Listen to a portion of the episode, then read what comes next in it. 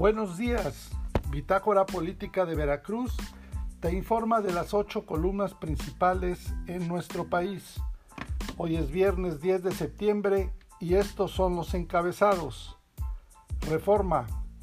Del IMSS a proveedor y obtiene 821 millones de pesos.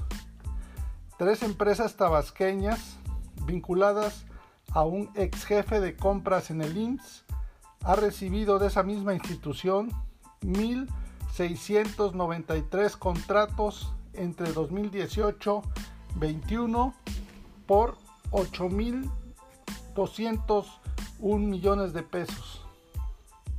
Gamaliel Barriga Simonín, quien fue el responsable de compras en las delegaciones de Linz en Tabasco y Veracruz, dejó la institución en febrero del 2018 y a los ocho meses una empresa cuyo domicilio está en su propia casa en Villahermosa recibió un primer contrato de la institución.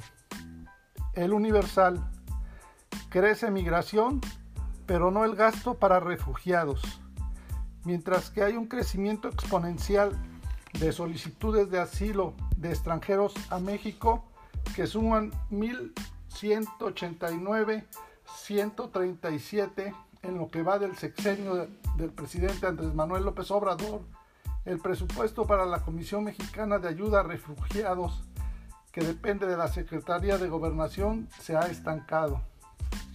La jornada, Ebrard va al, por reformar a reemplazar a la OEA.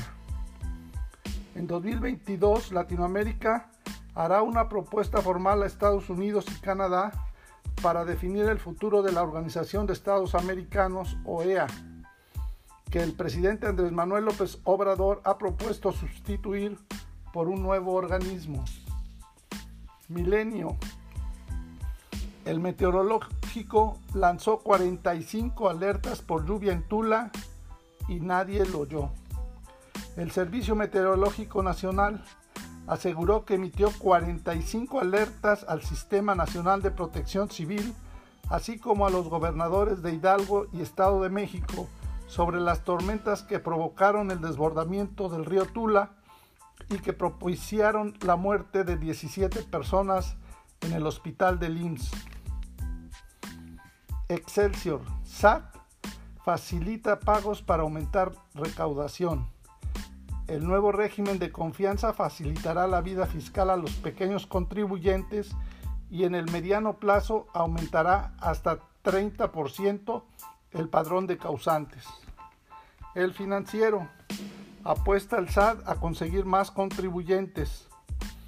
El impacto recaudatorio que tendrá el régimen simplificado de confianza será nulo en el corto plazo, pero la ganancia en el mediano plazo será el aumento en el número de contribuyentes para el fisco, aseguró Raquel Buenrostro. El economista propuesto 2022 impulsará las firmas de construcción y comercio en la bolsa.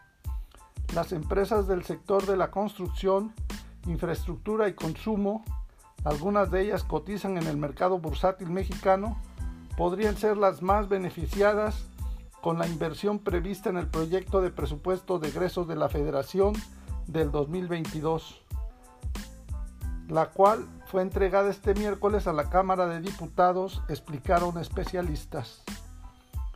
Te invitamos a que nos sigas en nuestras redes sociales de Bitácora Política Veracruzana en www.bitácorapolítica.com.mx.